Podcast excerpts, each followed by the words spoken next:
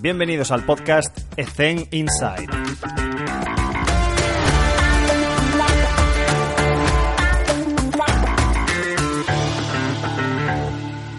Muy buenas a todos, estamos en un nuevo episodio de Zen Inside y en esta ocasión vamos a poder charlar con Esther Morencos, que es eh, un binomio entre bueno, uno de los perfiles más comunes en nuestra profesión, que es desempeñar trabajo en la facultad y desempeñar trabajo en un club deportivo.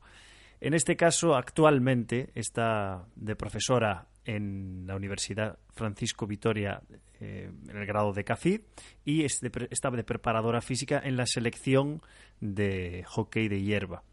Está en el actual ciclo olímpico, empezó después de Río y bueno, antes ha estado en clubes tanto masculino como femenino y bueno, por una situación de tener que decidir entre aquí y allá, bueno, pues apostó por el doctorado que finalizó en el 2012 relacionado con eh, un proyecto de salud, pero lo interesante es que está actualmente desempeñando investigación y realizando publicaciones relacionadas con la influencia del ciclo menstrual en el rendimiento de las deportistas.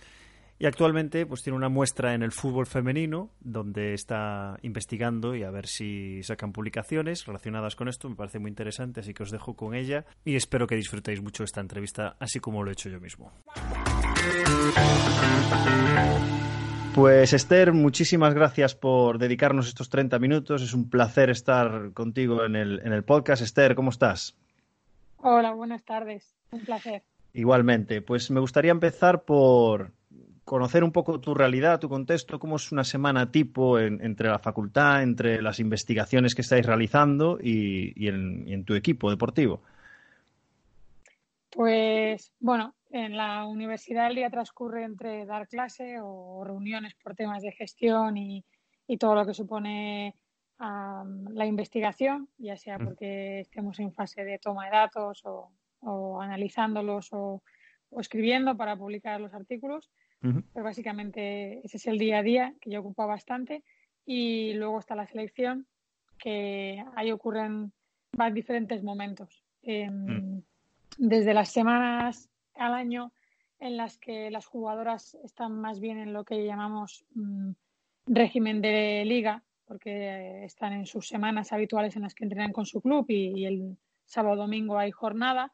Y durante esas semanas, salvo momentos puntuales de descanso, nosotros tenemos em, dos sedes de centro de alto rendimiento entre Tarrasa y, Madrid, donde acumulamos, pues, especialmente este año que por tema olímpico está todas las jugadoras de vuelta, eh, pues mitad y mitad casi de lo que es la lista de selección.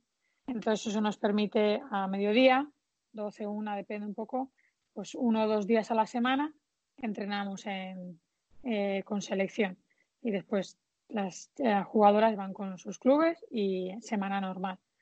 Luego están las semanas en las que estamos de concentración, que ahí pues a la universidad la verdad que, en ese sentido me apoya y me ayuda mucho y me está permitiendo que esto sea compatible y, mm. y bueno pues a vía online que afortunadamente se pueden hacer muchas cosas mantengo y cuido de mi trabajo en la universidad y mm. la que va a estar concentrada con el equipo donde toco para lo que toque. A veces son concentraciones de entrenar mucho, a veces ya es competir. Me parece también, y, permíteme que incida sobre este tema, sobre que la investigación que estáis haciendo sobre el ciclo menstrual, pongámonos en la tesitura de, esa, de esas personas que están pues tanto en cantera como en equipos de alto rendimiento, y da igual, ¿cuál es tu experiencia, cuál es tu opinión, cuáles son los consejos que le darías a esos preparadores físicos o preparadoras físicas que están con, trabajo de chicas y cómo este ciclo menstrual influye en la manera en la que deberíamos prescribir ejercicio. Bueno, aquí diferentes aspectos a tener en cuenta, ¿no? Es verdad que la ciencia está dando pasos a que la mujer sea mucho más ah, parte de la muestra de estudio y entonces el ciclo menstrual deje de ser eso temido que mm, si incluyo mujer y no incluyo esta variable, ya me van a decir que no lo he controlado y en todos los resultados, sino todo lo contrario, ¿no? Que mm, empezar a, tener respuestas mucho más reales a lo que es la mujer y específicas a ello. Pero mm, aun con todos los pasos que quedan de dar en ese sentido, y es cierto que en algunos aspectos pues conlleva una complejidad quizá a nivel de ciencia por tener que medir no solo con cuestionarios, sino analíticas y demás, eh, pues a lo que es el ciclo menstrual. Em, hay algunas cosas, eh, eso se está en ello y llegará, aparte de lo que se sabe a día de hoy, pero hay algunos pasos más básicos, ¿no? Que nos estamos casi que saltando, que es eh, que deje de ser un tabú. Mm. Em, que deje de ser un tabú que las atletas, las deportistas, las jugadoras tengan un mayor conocimiento de, de su cuerpo en cuanto a su ciclo menstrual em, y que aparte sea algo de lo que se pueda hablar con normalidad con la persona correspondiente del cuerpo técnico o lo que sea, ¿no? Em, cuando nos dedicamos a la investigación y a priori pasas un simple cuestionario eh, o incluso a, mis jugadoras em, que también hemos hecho una serie de procesos ah, junto con, con Gil Rodas como, como médico y Silvia Muñoz, pues eh, te encuentras con que no necesariamente tienen un buen control de ginecólogo, ah, no tienen un buen control de si son regulares o no, eh, y una serie de cosas que casi que son básicas, ¿no? Hay estos bulos de que si eres deportista de alto rendimiento es normal que tengas amenorrea y bueno, esto hay que hay que hacer la frase, hay que armar bien la frase, no, no, no, no, no es normal, no todo es normal, ¿no? Eh, hay que si hay un proceso médico y está todo correcto, bueno, pues habrá que ver que sea otros momentos o un periodo de estrés o, bueno, pues el motivo que sea, pero que esté controlado. Eh, no da igual, es importante. El ciclo mantiene nuestro equilibrio, nuestro estatus hormonal nos da ah, potencial, casi siempre como que se mira del otro lado, ¿no? De la parte en la que afecta, que si me va a provocar más lesiones, si me, eh, me baja mi rendimiento y hay una parte que a lo mejor la lectura también es la otra, ¿no? Mm. Esa en la que me conozco más, incido más en estrategias de recuperación que me pueden venir mejor eh, en función de mi sintomatología, los síntomas premenstruales, eh, fases así, o, esa parte en la que los estrógenos tanto ayudan al rendimiento también, ¿no? Entonces, em, creo que la labor primero es de educación, eh, y, empezar a tener esto controlado y, transmitir pues, lo que sí sabe la ciencia hasta ahora en rendimiento, ser cautos en lo que hay que seguir, seguir mm. estudiando y analizando y, entonces ya llegará en un futuro pues resultados de investigaciones que quizá, si, si, es así, pues permitan plantearse planificaciones, deportes de equipo hablo, ¿eh? que, que, las cualidades físicas son tan combinadas pues eh, se estructure en base a ello o se pueda llegar a hacer una priorización o, este tipo de cosas. Pero antes de eso, eh, que será maravilloso que llegue y que la ciencia avance en ese sentido, eh, vamos a empezar por la base. Vamos a empezar a que nuestras jugadoras sean conscientes de que nuestro ciclo menstrual es, es, importante, tiene que ser, tiene unas características y, y que sea algo natural. Me gustaría saber tu opinión con respecto a ¿Deberíamos controlar la menstruación de todas y cada una de, nuestras jugadoras? Eh, ¿Tenemos que tener en cuenta los niveles de progesterona a nivel de planificación y prescripción de ejercicio? ¿Tenemos que tener en cuenta el minutaje de nuestras jugadoras en función de los estudios que han salido de relaciones de ligamento cruzado con el ciclo menstrual? Evidentemente, mm, los estudios son muy maravillosos, pero a nivel práctico, ¿tú darías algún consejo a esa gente que tiene que estar controlando estas variables? Quizá vuelvo a la misma idea de antes, ¿no? Vamos a empezar por la base. Y porque no, siempre se puede controlar todo, no en todos los, ámbitos. Bastantes cosas ya controlamos. Mm. Em, y, y es, quizá hay cosas también por las que intentar simplificar y a partir de ahí avanzar, ¿no? Em, cuando se trabaja en un colectivo, en un equipo, el caos es parte de la entropía, mm. eh, al igual que el propio orden. Eh, entonces, hay cosas en el eh, que se individualiza y, es verdad, y hay cosas que las jugadoras llevan cada uno un ritmo de ciclo menstrual y, y no puedes condicionarlo todo a la fase de cada una Mm. La, primera pregunta es, ¿es necesario llegar a, condicionar todo? ¿no?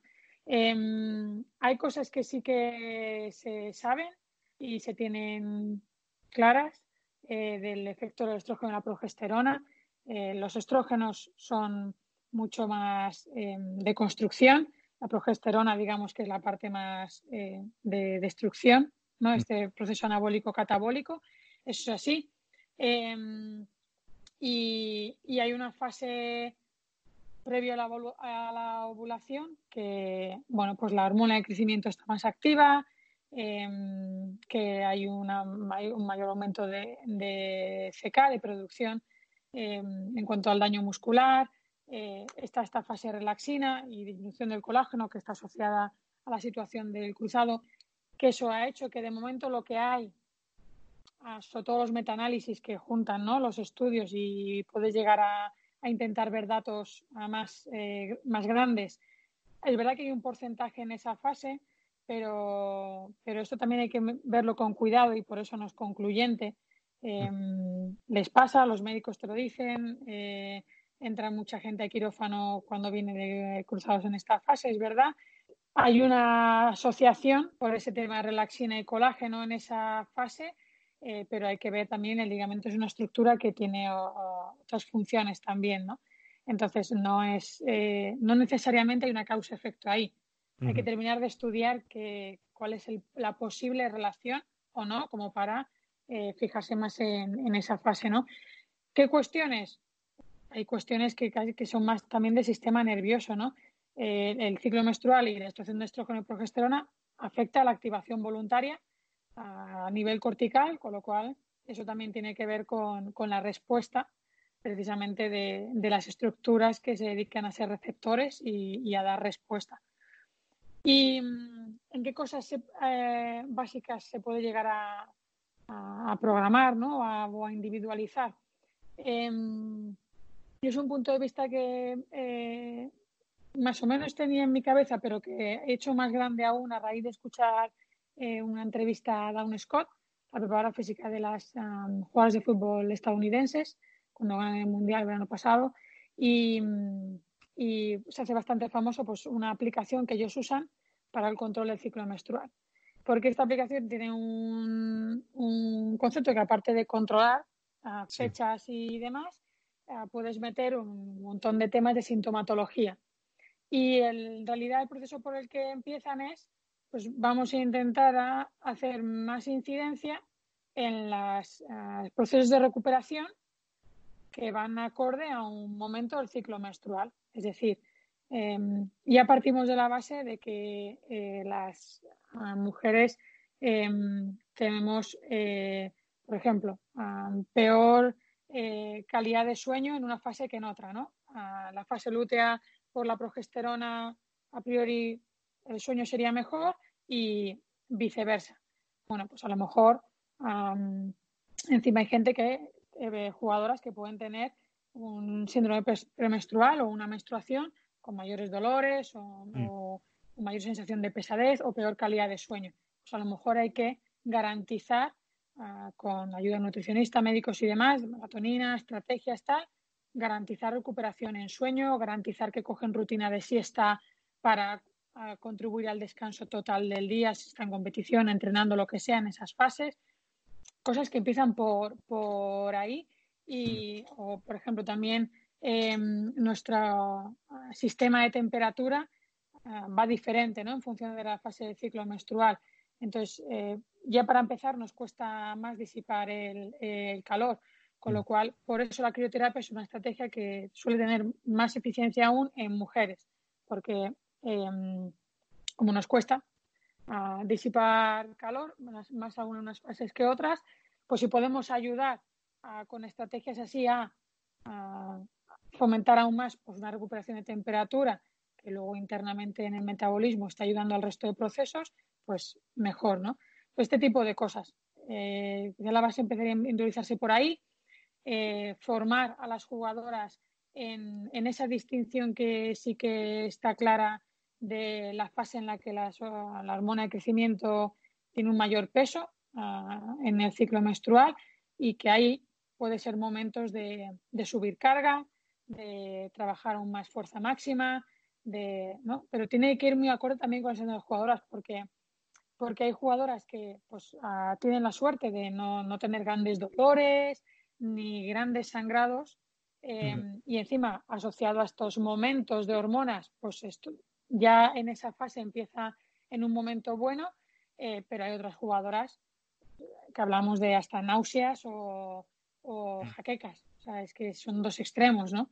Entonces, eh, es importante que las jugadoras lo sepan porque son las que conviven consigo mismas día a día. Yo te puedo decir que en tal fase es mejor trabajar fuerza máxima, pero hay jugadoras que no tienen síndrome premenstrual y jugadoras que la tienen. Entonces, si yo te explico bien esto, la decisión, que pasa muchas horas entrenando también sin nosotros, delante, programando todo el día, pues eh, aún será mejor. Que desde luego creo que el mensaje es clarísimo. Hay un parámetro que es la, menstruación que hay que tener en cuenta, pero que evidentemente hay que individualizar porque cada persona es diferente, como cualquier otra cosa. Entonces, creo que nos has dado muchas claves de, entrenamiento y creo que la gente que está un poco más perdida en este sentido está un poco más enfocada a estas claves que acabas de comentar. Para dejarlo en la descripción, esta aplicación la desconozco. ¿Podrías eh, decirme el nombre? Porque no, no te lo he cogido. Em, Déjame que me sí, porque de hecho, ah, Fit, Woman. Fit Woman. Y entonces ellos tienen una versión gratuita, vale. como muchas de las aplicaciones que a día de hoy conservan el control del ciclo, pero tienen la versión de pago que mm. tiene un Fit Coach. Y entonces el entrenador puede, o quien gestiona la plataforma, vaya médico o físico oficio, pues uh, tienen la información bidireccional. Qué bueno. Vale, respuesta difícil, porque la pregunta también lo es. Me gustaría saber cuál es tu filosofía de, trabajo, Esther. Es decir, pongámonos en la tesitura quizás de, alto rendimiento, ¿vale? Y el trabajo de fuerza en el gimnasio, cómo te gusta desempeñarlo, cuáles son tus prioridades, cuáles son tus, cosas fundamentales, dónde trazas la línea de, por ejemplo, preparadores físicos que se encuentran con atletas que tienen unas ¿cómo diría? Unas rutinas específicas, pues a mí me, funciona muy bien esto. Pues ¿dónde trazas la línea de, vale, este es mi credo, esta es mi filosofía, vamos a trabajar hasta aquí, vamos a adaptar hasta aquí, vamos a respetar tus gustos aquí, conocer un poco qué es lo que tú consideras fundamental y también orientado a la mujer, porque así aprovechamos.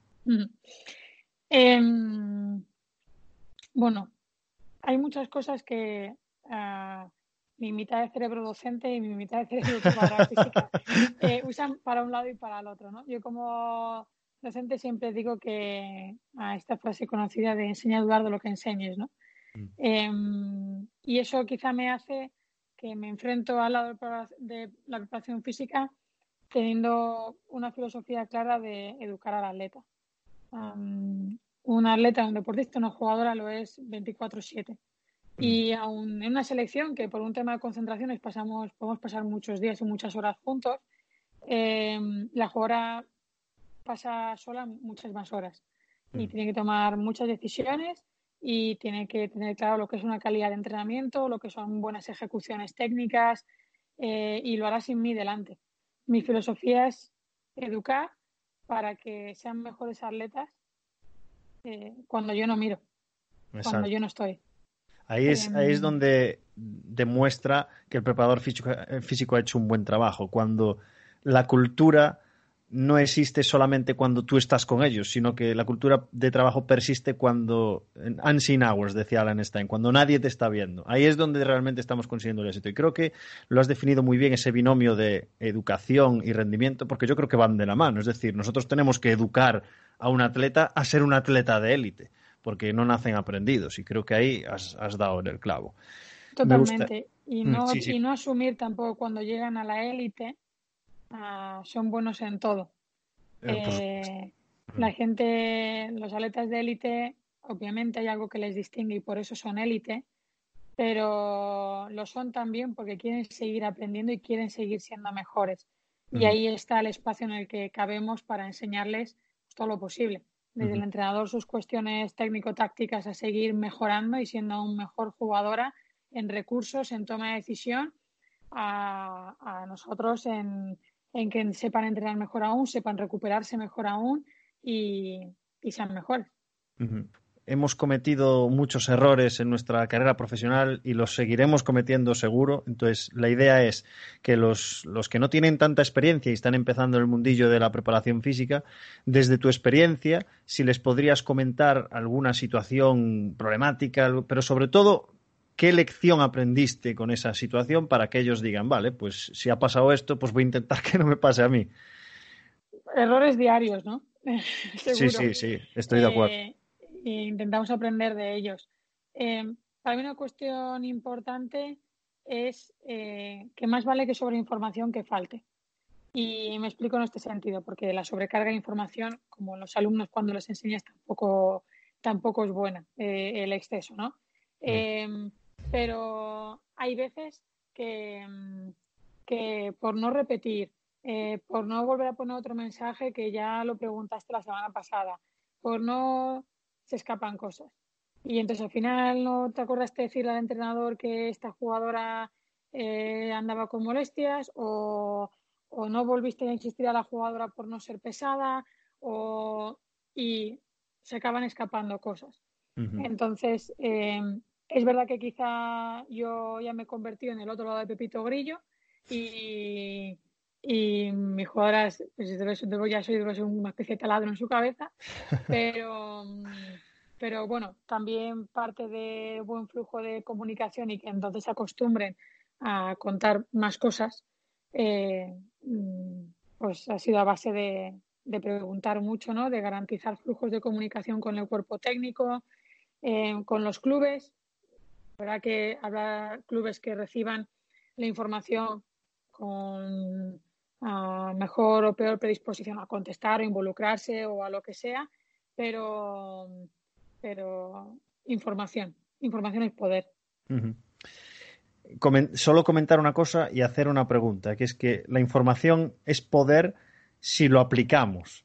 Es decir, porque tú le puedes decir una cosa a esa persona y lo sabe, tiene el conocimiento, tiene la información, pero si no lo aplica, no tiene ningún sentido. Y creo que ahí has dado en el clave en cuanto a la didáctica que tenemos que desempeñar con nuestros atletas para que tomen acción y den ese paso con esa información que tú les has dado.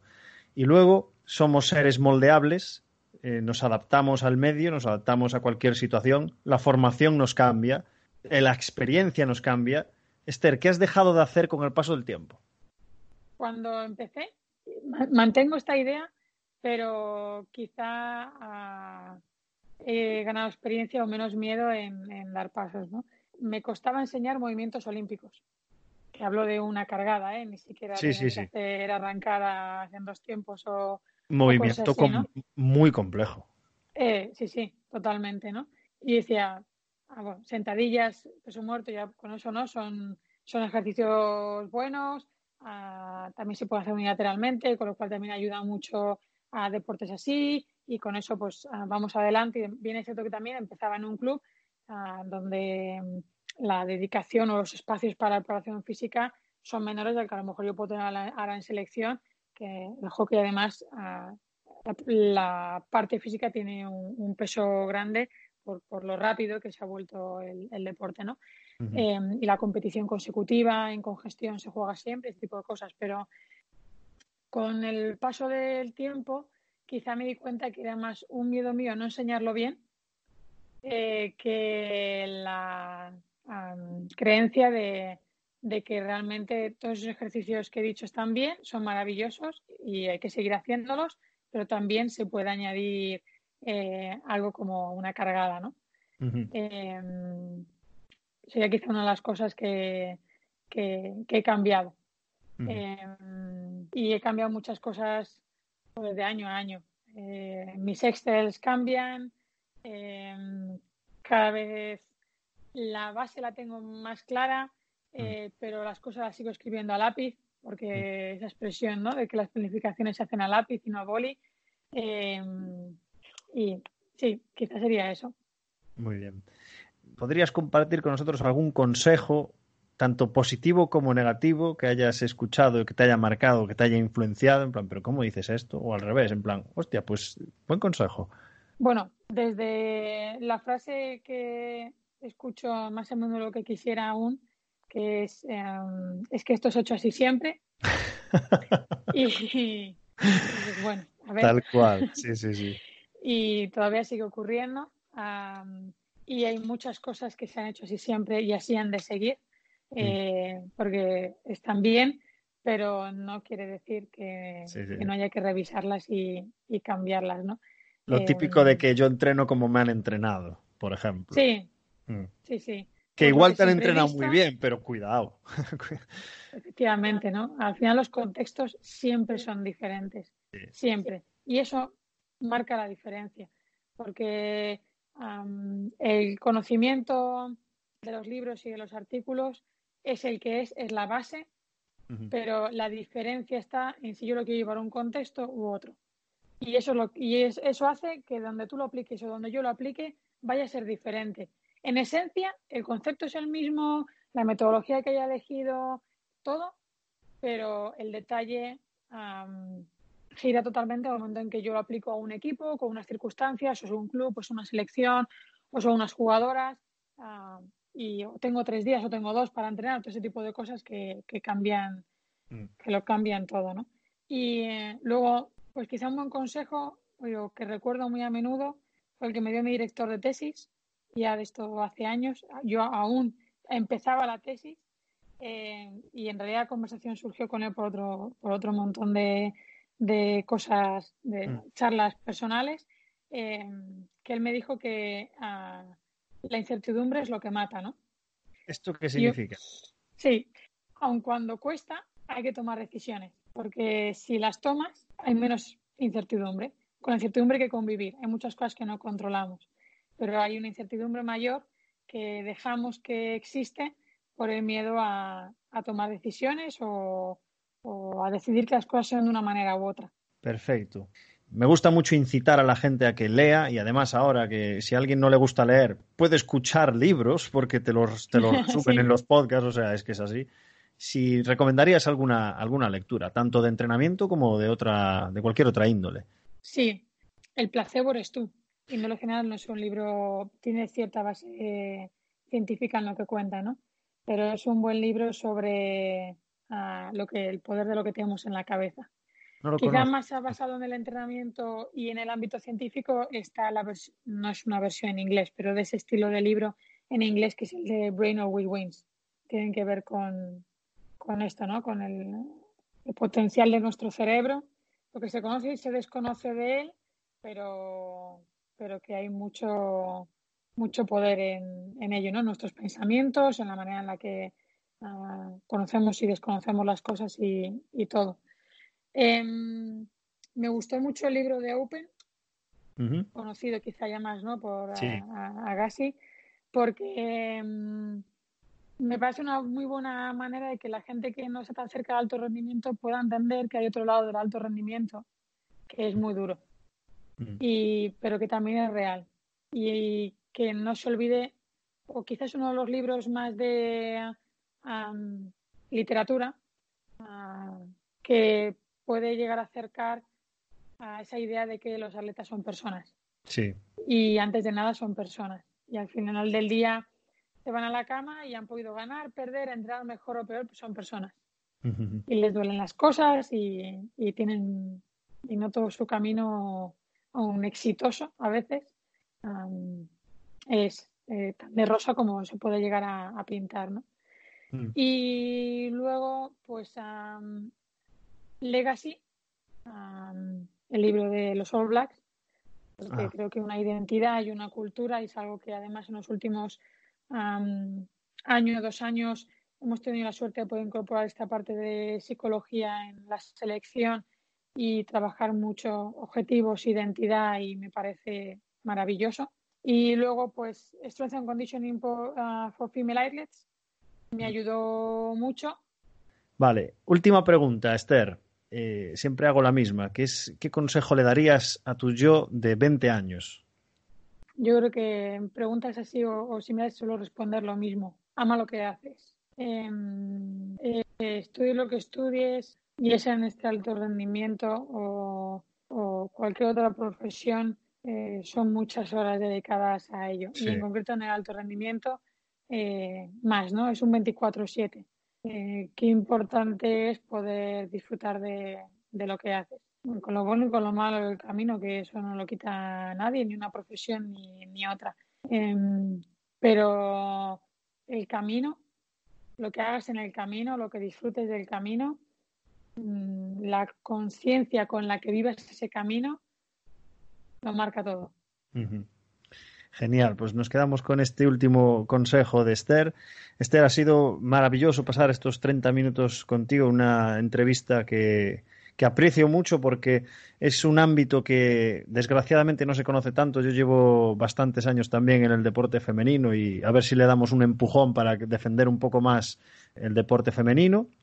Y agradecerte estos 30 minutos que hayas eh, estado con nosotros en el show. Así que te deseamos lo mejor en, en lo profesional, pero sobre todo en lo personal. Así que muchísimas gracias, Esther.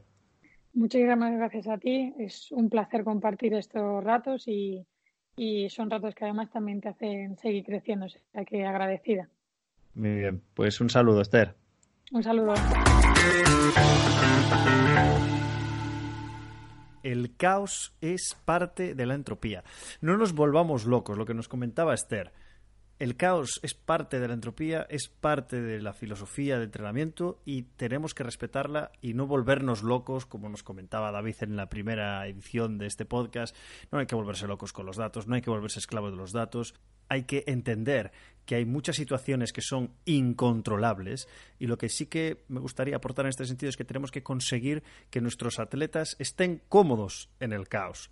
Y una cosa muy interesante que nos comenta Esther es relacionada con la cultura hizo una definición perfecta en cuanto a que la cultura es todo aquello que nosotros construimos y que permanece y persiste en el tiempo cuando yo no estoy presente. Eso es cultura. La cultura no se trata de mandar a hacer una cosa y que se haga porque yo lo digo así y de forma autoritaria. Evidentemente esto no lo compartimos nadie, espero. Pero sí que es fundamental que nosotros a nivel educativo, a nivel eh, con los deportistas de alto rendimiento, seamos capaces de crear esta cultura para los que no lo tengan. Y esto lo enlazo con otra cosa que comentó. Tú llegas a la élite y no puedes dar por hecho absolutamente nada. Otra cosa que se comentó en el podcast. Te vas a encontrar con muchísimas sorpresas y nosotros tenemos que ayudar a los atletas a ser mejores de lo que son, que igual son muy buenos, pero vamos a intentar, pues mira que bien nos viene esta semana de Mamba Mentality. Tenemos que intentar siempre ser la mejor versión de nosotros mismos, en este caso, para ayudar a los jugadores a ser su mejor versión y a llevar su nivel al máximo rendimiento posible. Y para eso no podemos dar por hecho absolutamente nada y tenemos que ir al detalle. Ahí es donde va a estar la, la calidad de nuestro, de, nuestro, de nuestro trabajo, en estar pendientes de los detalles e intentar ayudar a construir esta cultura que debería ser intrínseca en cualquier tipo de entrenamiento, pero que muchas veces nos olvidamos de que realmente nosotros con nuestros deportistas estamos un número de horas muy limitado en, función a todo ese entrenamiento invisible que nosotros tenemos que ayudar a que perciban la importancia que tiene ese unseen hours, como decía Alan Stein. Así que otro de los consejos que nos comenta es lo típico, ¿no? De que es que esto se ha hecho así siempre.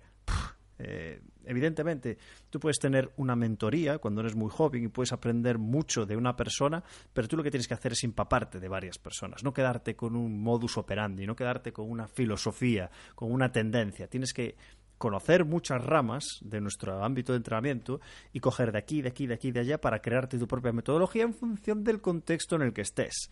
Entonces, ten mucho cuidado porque somos lo último que aprendemos y porque no podemos dar por hecho que lo que nos dice una persona es totalmente cierto y es la panacea para quizás su situación sí, pero quizás para la, para mía no sirve para nada.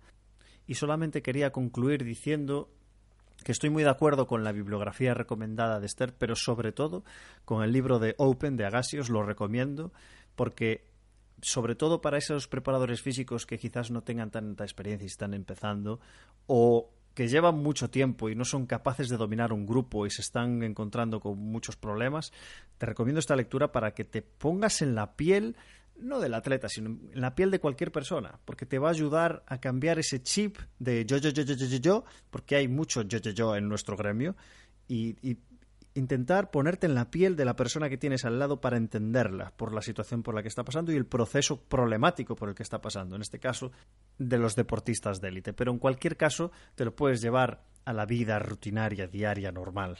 Así que, fantástica entrevista, fantásticas recomendaciones y consejos. Y nada más, recordar que vamos a subir los capítulos todos los lunes. Y nada más, un placer y nos vemos en la siguiente.